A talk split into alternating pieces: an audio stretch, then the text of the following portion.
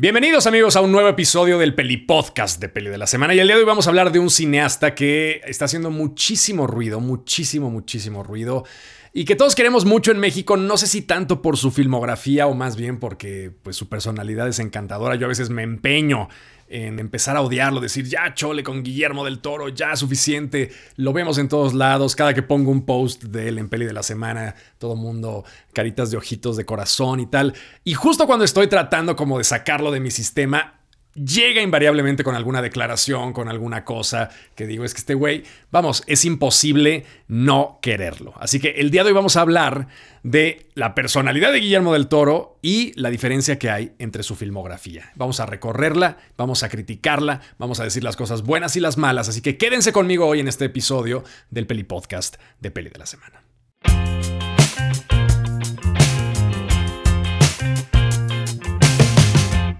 Para empezar a hablar de Guillermo del Toro, tenemos que eh, pues irnos muy atrás en el tiempo a cuando era, bueno, él ya todos sabemos que es de Jalisco, este que es un tipo que pues quiere mucho México, pero que en algún momento de su historia sufrió un trauma muy fuerte porque a su padre lo secuestraron en 1998 y entonces pues él dijo, ¿saben qué? Entre que son peras y son manzanas, a pesar de que logró recuperar a su padre y que bueno, se solucionó entre comillas el aspecto del secuestro, gracias incluso a James Cameron, que nunca se hizo como muy público, pero James Cameron era súper amigo de Guillermo del Toro y pagó, en teoría, la suma que era una suma así muy descabellada que habían pedido los cabrones que se llevaron al papá de Guillermo del Toro.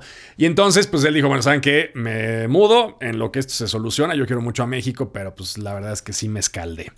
Y entonces viene como esta parte de trabajar fuera, etc. Pero bueno, el punto original de la carrera de Guillermo del Toro a mí me gusta mucho porque parte de La Hora Marcada, que fue una serie televisiva que justo se está haciendo ahora el remake. De hecho, con gente que yo conozco, muy talentosa, están haciendo ahora el remake de La Hora Marcada, que habrá que ver qué sacan. A mí se me antoja un montón. Pero una serie de terror en donde pues cada episodio era un capítulo distinto de terror y Guillermo del Toro dirigió tres episodios de esta serie cuando tenía apenas como 24 o 25 años de edad.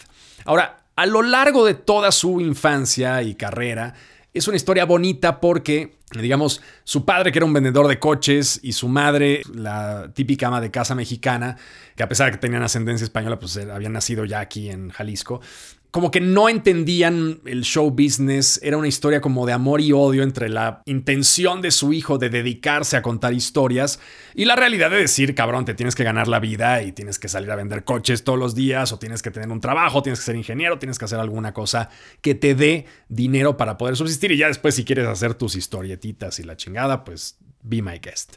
Pero Del Toro era tan apasionado, o sea, es, uno de esos casos padres, porque digamos, muchas veces uno llega a los 18 años y te dice, tienes que escoger qué vas a hacer con tu vida, tienes que escoger carrera, tienes que escoger, y dices, puta, pues no sé, cabrón. Y luego te mandan exámenes de aptitudes y sales medianamente apto para todo, entonces no te sirven de un carajo. Y entonces estás así como, bueno, ¿a qué me dedico? No sé, me gusta esto y también me gusta esto y tal.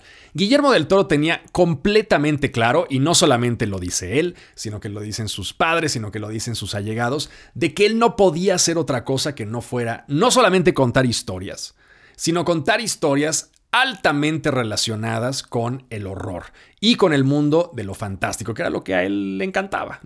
De hecho, según lo que él cuenta, que es algo también muy padre, aprendió inglés de manera totalmente autodidacta al tratar de comprar o al tratar de leer una revista que solamente llegaba por pedido de correo a México, que era una revista de fantasía. Entonces él se forzó y sacó el diccionario de la manera más pedestre posible. Digamos, en los años 70 o en los años, eh, porque él es del 64, pues no había Harmon Hall y el Interlingua y todos estos anuncios de aprende inglés porque tal.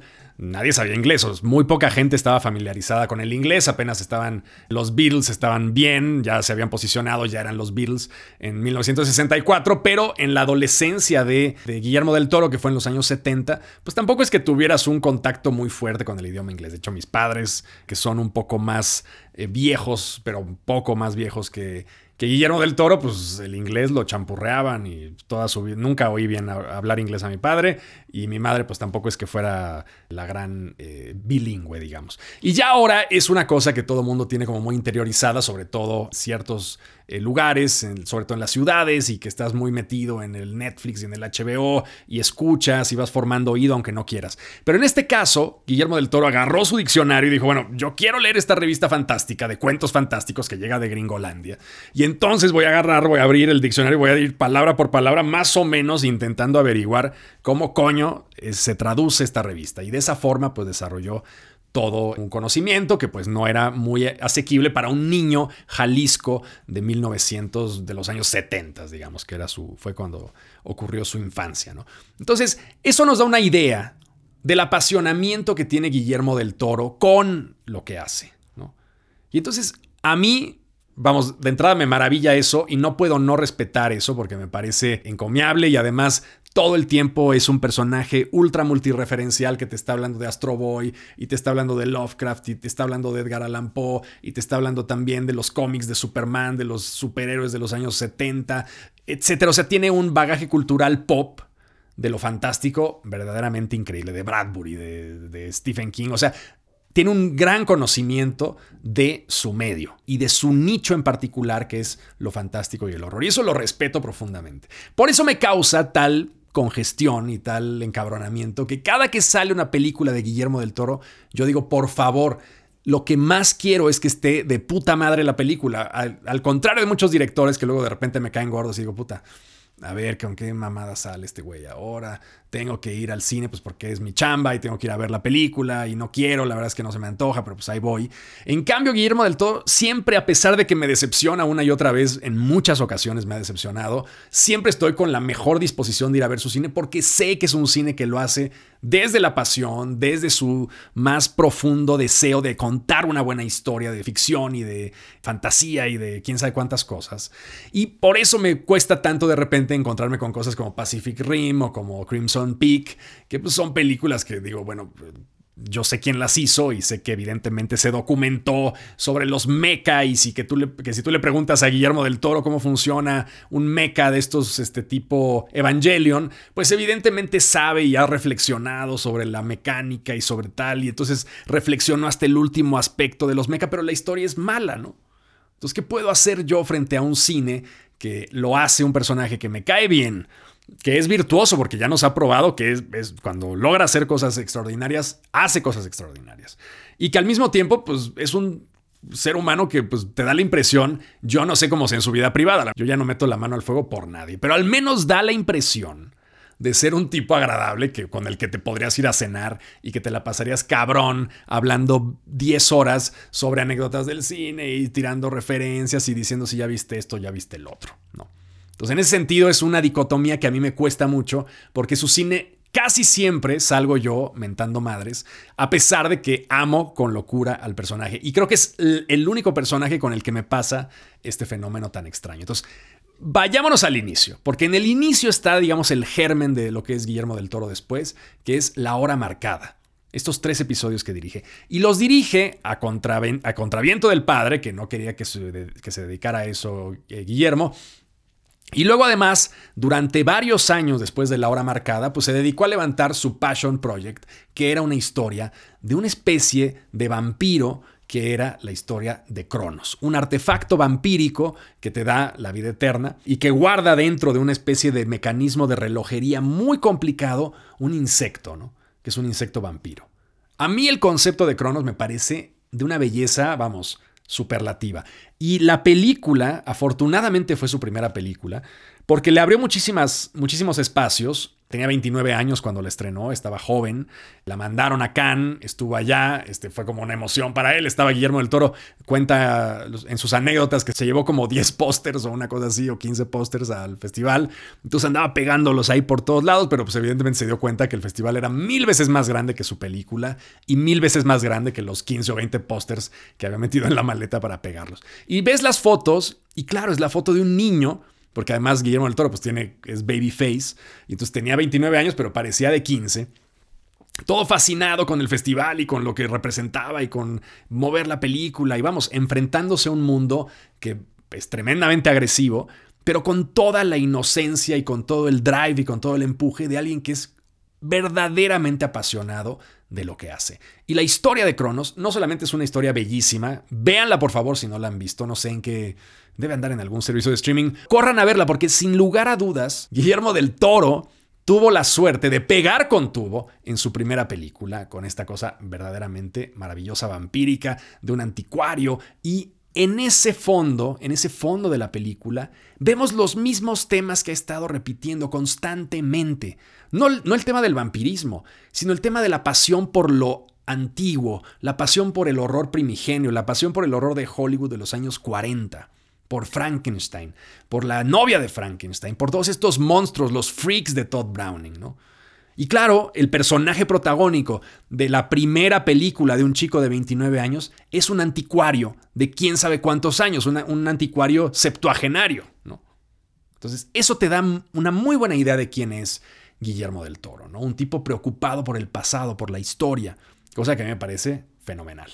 Que de hecho se llevó el Ariel la mejor película. Pues que vamos, Guillermo del Toro es importantísimo, independientemente de si nos guste o no su cine, es importantísimo, fundamental para el cine mexicano. Nunca una película de cine fantástico de horror se había llevado el Ariel y se la llevó Cronos de Guillermo del Toro, ¿no? El chico joven que nadie conocía, este que vamos, tenía el apoyo de, de gente y vamos, venía con fuerza, no era cualquier hijo de vecino, pero sí en efecto era un tipo que nadie conocía haciendo una película de cine fantástico en un cine cuya tradición dista mucho de ser importante en cuestiones de cine fantástico. El horror mexicano, que lo hablaba un poco con Huesera, siempre ha sido una especie de simulacro extraño, ¿no? Y tenemos a López Moctezuma y tenemos a Taboada y tenemos grandes genios del cine de horror, pero siempre ha sido como una especie de, de simulacro inconcluso. En cambio, llegó este chico con un horror contemporáneo, actual, eh, fresco y vamos, le dieron el, el, Ariel porque lo merecía absolutamente.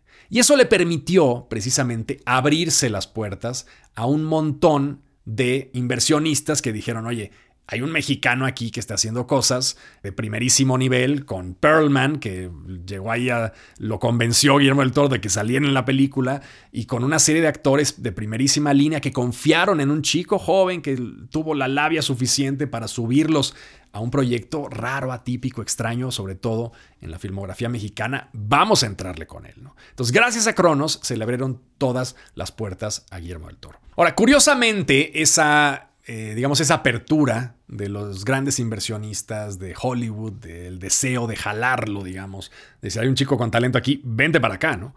Ahora, ese deseo de hacer cine fantástico a lo grande, un poco funcionó eh, a lo mejor demasiado pronto para Guillermo y actuó un poco en contra de su cine, porque lo mandaron directamente a hacer una película muy por encargo en la que tuvo poco eh, margen de acción que se llamó Mimic, que es una película bastante chafona sobre unos insectotes. Buena parte de la película ocurre en el metro, vamos, hace siglos que no la veo, pero la recuerdo un poco con desgano y sobre todo con el hecho de decir, bueno, es una película que Guillermo del Toro ahí funcionó casi como un director, como lo que dice ahora Tarantino en sus declaraciones últimas que fueron muy polémicas, de que toda la gente de Marvel son prácticamente una maquila, ¿no? Tienen cero opciones de decir cualquier cosa, los directores tienen cero margen de acción y que solamente están maquilando, ¿no? En ese caso, Mimic es una especie como de la película más maquilada en la carrera de Guillermo del Toro. Pero afortunadamente, el dinero que salió de Mimic, y vamos,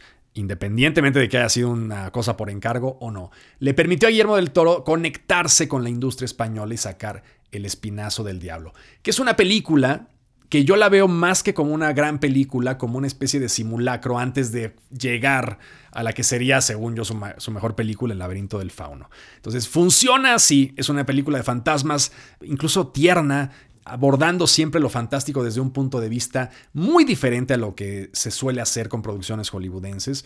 Pero siento yo que es una película que funciona, véanla, no es de las mejores de Del Toro, tampoco es de las peores, pero funciona. Ahora, eso aunado al hecho de que decidió revivir y tomar por los cuernos a Blade, que fue este gran personaje de los cómics, eh, que era un superhéroe afroamericano, cuando muchas veces se dice, oye, el primer superhéroe afroamericano, finalmente Black Panther, no, realmente fue Blade, ¿no? O sea, en el cine, el gran ícono afroamericano, bueno, te puedes ir a Shaft, y te puedes ir a los 70 con el Black Exploitation y algunas películas este, que, bueno, pues usaron ahí héroes, pero realmente en el mainstream, a gran escala, digamos, el gran superhéroe negro de principios de la apertura, digamos, de, lo que en ese momento ni siquiera se veía como inclusión. Nadie se cuestionaba el hecho de que hubiera un cazador de vampiros negro. A mí eso me parece interesante, porque hoy en día dirían, ah, este, ¿cómo Van Helsing va a ser negro? Y saldría a la derecha a decir, ah, es que es inclusión forzada. Y saldría a la, izquierda a decir, ah, es que es justo y necesario. En ese momento ni siquiera vi esas discusiones, ¿no?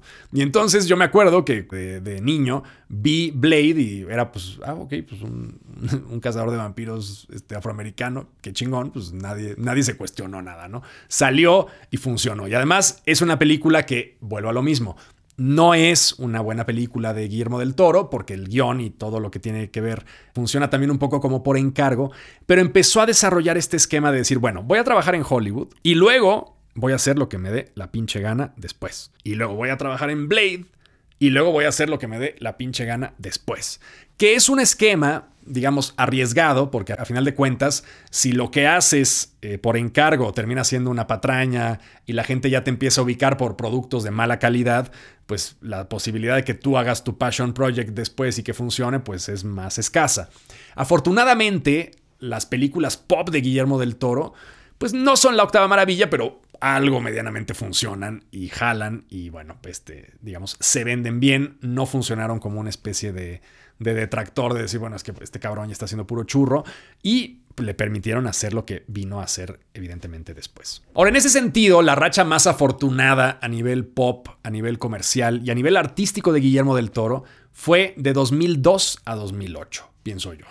¿Por qué? Porque filmó Blade 2 en 2002, cosa que le abrió otra vez dinerito, jaló, no es la octava maravilla, es una película convencionalona, da igual, hay mucha gente que la aprecia mucho, pero bueno, yo no soy muy partidario de, de, Blade 2, pero funcionó. Y luego hizo, se mantuvo, digamos, en el ámbito hollywoodense para adaptar otro cómic que fue Hellboy. Y mucha gente ubica a Guillermo del Toro por Hellboy, por las dos películas de Hellboy que sacó. Entre en 2004 sacó eh, la primera de Hellboy, que a mí me parece que es una buena película que funciona, que es además Ron Perlman recupera, digamos, esta amistad con Guillermo del Toro, que ha estado constantemente ahí, siempre ahí, siempre ahí, a pesar de que no ha salido en todas sus películas, siempre ha sido una parte importante dentro de la filmografía del Toro. Y luego, dos años después, estrena pues la pinche obra maestra que es El laberinto del fauno, a la que le robaron absolutamente el Oscar a Mejor Película Extranjera. Vamos, es una película extraordinaria, perfecta, redonda. Todo, absolutamente todo funciona en esa pinche película. Todo. El diseño de producción, las actuaciones, la historia, que es además de una inteligencia extraordinaria, ¿no? Esta niña, la mezcla del mundo, de lo onírico, de lo fantástico, con el mundo cruel, despiadado y jodido de la Guerra Civil Española, que hace al mismo tiempo por quien doblan las campanas de Hemingway y un cuento de Edgar Allan Poe, mezclados y, y hechos así en una especie de amasijo verdaderamente fantástico. Es sin lugar a dudas la mejor película de este cabrón, que yo la vuelvo a ver una y otra vez y digo, Dios, qué película tan chingona, ¿no? O sea, no pierde. Y cada que la vuelvo a ver digo, ah, que no, no, le encuentro nada, no le encuentro un solo pero a la película. Y no se llevó nada, pues porque en esa época no estaba de moda. Lo que hoy nos dice que está de moda, nuestro Iñárritu, que hasta cierto punto tiene razón en Bardo, diciendo que los premios a lo latino y los premios a lo fuereño y los premios a lo que no es el core de Hollywood, pues muchas veces se están dando ahorita pues también un poco en torno a la corrección política y a decir pues ahora se abre un poco más y mira cómo me cuelgo la medalla porque ya hay unos mexicanos que se llevaron el Oscar y pues son el backyard de Estados Unidos, pero pues también los premiamos y entonces todo el mundo está contento, etc, etc. Pero si una película en la historia del cine que ha roto la cortina del nopal se merecía ese Oscar, que además, bueno, no es una película, es, una película, pienso yo, más española que mexicana, pero me da igual. Si una película de los tres directores mexicanos eh, populares en el extranjero, que son Cuarón, Iñárritu y Del Toro, se merecía el Oscar a Mejor Película, es sin lugar a dudas El laberinto del fauno. Mejor que Birdman, mejor que Gravity, mejor que The Shape of Water, ¿no? Sin lugar a dudas. Es una película perfecta, ¿no? Perfecta, perfecta, cabronamente perfecta. Y cada que voy al cine a ver una película de Guillermo del Toro, siempre estoy esperando encontrarme la que vuelva a darme la emoción que me dio el laberinto del fauno, ¿no? que es una puta bestialidad. Ahora, dos años después, el cabrón, imagínense el ritmo de trabajo de Del Toro. Porque una cosa es ser Woody Allen y hacer una película al año con una producción pues muy mínima en un departamento y vamos, siempre ha trabajado como muy rápido, de manera muy vertiginosa, eh, nunca hay efectos especiales, es una cosa como muy de diálogo, es casi montar una obra de teatro una por año, que bueno, pues es posible, es vertiginoso, pero es posible. Pero imagínense nada más ustedes levantar cuatro películas en ocho años con el nivel de producción de Blade 2, Hellboy 1, El laberinto del fauno y Hellboy 2. En ocho años este güey estuvo trabajando como un auténtico animal. Sobre todo conociendo el nivel de detalle que tiene del toro en sus cosas, ¿no? porque es un hombre que vive para trabajar. Es casi como un, bueno, no, no, lo, no lo voy a comparar con Elon Musk en ningún sentido más que en este, es el güey que se queda a dormir en la fábrica. No estoy diciendo que sea ni remotamente parecido a Elon Musk, pero alguna vez vi una entrevista con él y decía el Elon Musk, bueno, es que yo no tengo casa, tengo un trailer ahí, pero realmente no he comprado pues porque yo prácticamente duermo en la fábrica de Tesla todos los días, ¿no? Ahora, ese nivel de loquera, de workaholicismo y de obsesión que nosotros terminamos disfrutando, pues porque son películas muy vistosas, al menos en el terreno audiovisual, pues es lo que hace Guillermo del Toro, el director exitoso que es hoy. Y me gusta mucho lo que está haciendo en el gabinete de curiosidades. ¿Por qué? Porque es súmero mole. ¿no? O sea, es súmero mole. Son cuentos, impactos de horror muy puntuales, con narrativas muy concisas. Dos cuentos de él han sido adaptados en esta serie que a mí me... Son dos cuentos. El de Lote 36, creo que se llama Lot 36, que es el, el primer capítulo de la serie. Que vamos, igual le pongo algunos peros, pero está bien. Y el penúltimo capítulo de la, de la serie, que es este capítulo que dirige Jennifer Kent, que está basado en un cuento de Guillermo del Toro, delicadísimo, ¿no? Delicadísimo sobre la pérdida, sobre, los, sobre una madre que pierde a su hijo. Vamos, es extraordinario. Entonces, a lo mejor ese es el gran nicho de Guillermo del Toro, ¿no? los cuentos cortos, los cuentos eh, contenidos, los cuentos que realmente puede él controlar sin que se esté metiendo una producción gigantesca que luego descarrila porque no puedes hacer esto y no puedes hacer lo otro. Yo no sé qué, qué batallas tenga Guillermo del Toro a la hora de empujar un guion, porque eso es algo que tampoco podemos saber. Por ejemplo, cuando se hizo Crimson Peak, que es una película que me parece horrorosa. No sabemos bien si el guion de Del Toro se llega a adaptar al final, porque la producción, porque es una película muy cara, porque es una eh, película complicada, porque hay dos divos actuando en los papeles protagónicos, en fin, mil cosas. Pero en el caso de El Gabinete de Curiosidades, es un, son, a pesar de estar dirigidos por, este, por directores distintos los capítulos, y Del Toro no dirige ninguno, él es el la especie de el aglutinante que está detrás de todos esos capítulos, que le dan una cohesión que realmente se transmite a lo largo de todos los capítulos. Todos estos episodios tienen bestias y efectos prácticos, que es algo que yo aprecio muchísimo. El menor uso posible, vamos, hay efectos especiales de green screen, sí, pero el menor uso posible de pantallas verdes en donde todo es falso y menos los actores, ¿no? Que me da una hueva tremenda y además se nota casi siempre, ¿no?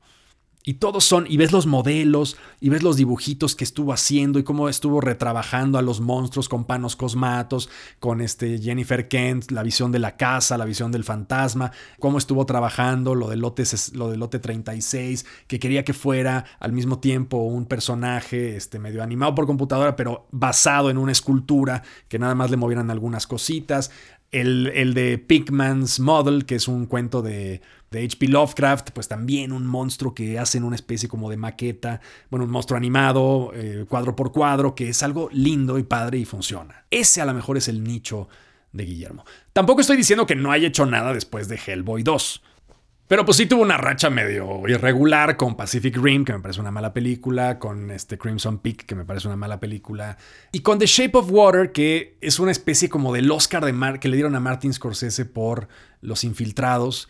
Eh, que dice uno, bueno, cabrón, pues es que si te pones a ver la filmografía de Martin Scorsese, realmente Los Infiltrados, pues es una pinche película que la metes abajo del tapete y nadie la recuerda, ¿no? Dásela por Taxi Driver, por La Última Tentación de Cristo, por After Hours, El Rey de la Comedia, por La, la Era de la Inocencia. O sea, tiene tantas películas increíbles y se la acabas dando por esa. Y Shape of Water no es que sea mala, no es que sea una mala película, me pareció un poco cursi a lo mejor. Tiene elementos que me gustan mucho, la creación de la bestia y, todo este rollo de, de tener además a, a, Michael Shannon, que es uno de mis actores favoritos, como el villano que me fascina. Pero siento que es una película como incompleta, como demasiado cursi, demasiado predecible, demasiado moralejosa, que dije, ay, como que sí me repelió un poco. Pero vamos, dáselo por el, por el laberinto del fauno. Pero independientemente de eso, tuvo una racha medio chafona con Pacific Rim, una racha medio mala con Crimson Peak. Y luego salió Shape of Water, que todo el mundo le alabó muchísimo, pero pues a mí me dejó medio indiferente. Y apenas ahora, con Nightmare Alley, que no me pareció una mala película, me parece que recupera eh, parte de esta idea como histórica que tiene elementos de producción que a mí me parecen bellísimos, a pesar de que se resuelve como un capítulo de cuentos desde la cripta y lo que tú quieras. Que además, un poco lo que tiene que ver ahí es el rollo de que es un guion, es un remake, ¿no? Es una película que ya se había hecho y además es la adaptación de una novela, entonces tampoco podemos culpar mucho a Del Toro por cómo se desarrolla la historia. A mí la producción me parece bellísima, ¿no? Y finalmente Pinocho, que ahora le estamos esperando, pero con el antecedente que acabo de ver de Gabinete de Curiosidades y con lo que yo espero que sea, porque además este sí es un proyecto de toda la vida de Guillermo del Toro, y si algo nos ha eh, mostrado es que cuando no lo llaman para dirigir cosas ajenas o adaptaciones, sino proyectos realmente como que ha pensado durante años y años y años, salen cosas muy cabronas. Espero yo, tengo mis dedos cruzados, mis deditos cruzados para que por fin se me haga sentir la misma emoción que sentí con el laberinto del fauno. Independientemente de eso. Es imposible no amarlo, es imposible que no vayamos a ver todas sus películas y realmente me da mucho gusto que si se va a gastar dinero en alguien, si Netflix va a patrocinar a alguien o si el gobierno este, de México, la Secretaría de Cultura, va a financiar a alguien, pues que financien a este cabrón y que le den todos los fideicomisos y que sea, que haga todo el cine fantástico que pueda, porque lo único que es cierto es que el cine mexicano y el cine fantástico son amantes eternos. El público mexicano ama el cine fantástico. Lo único es que no hay cineastas como Del Toro que estén sacando este tipo de piezas, ¿no? Porque dentro de lo que cabe, a pesar de que le pongo todos los peros del mundo a ciertas películas suyas, las películas más mediocres de Del Toro, pues ya las quisiéramos como producciones mexicanas para decir, ah, cabrón, pues algo se está haciendo en nuestro cine hoy en día, ¿no? Entonces, en fin, esa es mi opinión sobre la filmografía de Del Toro. Espero que me cuenten en los comentarios de si lo están viendo en YouTube, pues comenten ahí. Si lo están oyendo en Spotify, pues se los tienen que aguantar, pues porque no hay como comentar en Spotify. Pero independientemente de eso, pues espero que estén de acuerdo conmigo y espero que la película de Pinocho pues nos jale lo suficientemente bien para al menos no salir enojados y decir, aún hay esperanza. Nuestro gordo del Toro sigue funcionando y es chingón todavía. A mí ya me lo comprobó con Gabinete de Curiosidades, pero al menos espero que este largo animado de Pinocho funcione. Les recuerdo que si están viendo este episodio como diferido, pues no me hagan caso lo que voy a decir ahora, pero el 18 de noviembre hay un evento en el Cine Tonalá. Ya prácticamente se están acabando los boletos. Si quieren comprarlos, do it now.